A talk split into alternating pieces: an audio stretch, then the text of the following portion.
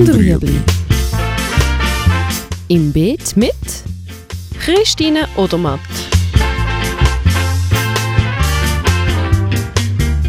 Fragen rund ums urbane Gärtnern auf Balkonien. Heute die olle Geranie.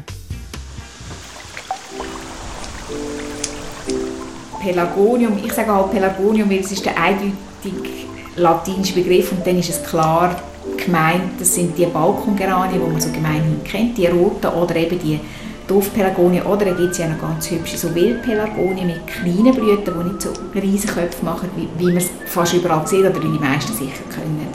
Und darum sage ich Pelagonium, weil es einfach quasi botanisch besser zu verorten ist, weil Geranien das Geranium ist per se botanisch eigentlich nämlich etwas anderes. Wir haben nämlich auch ein einheimisches Geranium, das ist der sogenannte Storchenschnabel.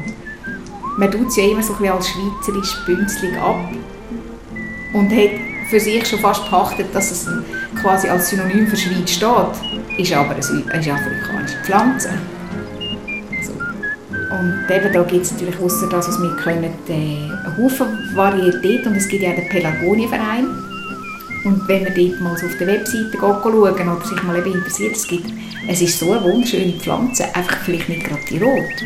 Wie gesagt, die Duftpelagonie, die gibt es in den unterschiedlichsten Facetten, von kleinen Blättern mit kleinen weißen Blüten über grosse Blätter mit grossen rosa Blüten, die können, je nach Topfgröße, die sehr können werden, wenn man sich überwintern, schon fast strauchartig. Es gibt Wildpelargonien, die kommen vornehmlich aus, also aus Afrika, wie alle Pelargonien.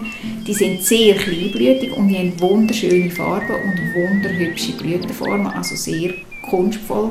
Leider bei uns nicht so bekannt, weil das sind eigentlich, finde ich, die wahren Schönheiten.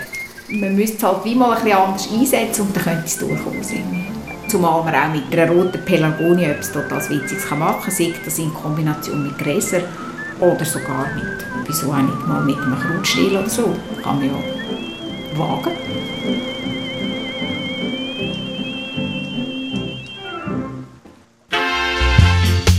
Das war